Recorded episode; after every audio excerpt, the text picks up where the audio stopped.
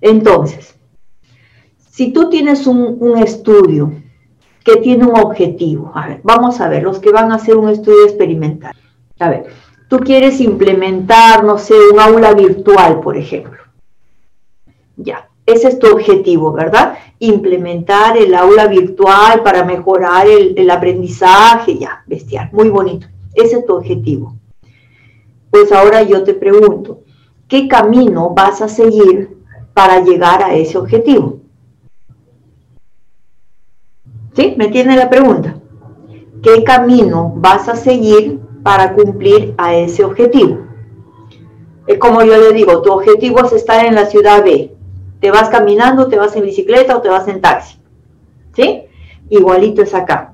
Tu objetivo es implementar esa aula virtual para mejorar el aprendizaje de los alumnos. Listo.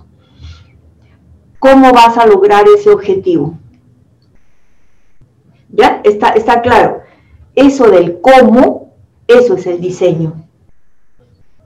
¿Ya? Eso del cómo, repito, es el diseño. En una investigación, eso del cómo vas a hacer para lograrlo, a eso se le llama diseño.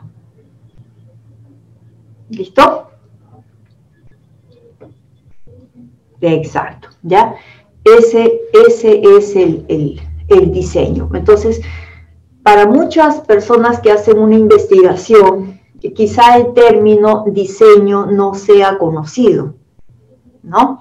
Quizá no sea fácil, quizá no sea entendible, pero después del ejemplo que les acabo de dar, creo que ahora sí entienden mejor lo que significa el diseño.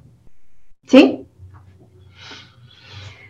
Ya te das cuenta que el diseño viene a ser el camino que tú decides elegir para cumplir con tu objetivo.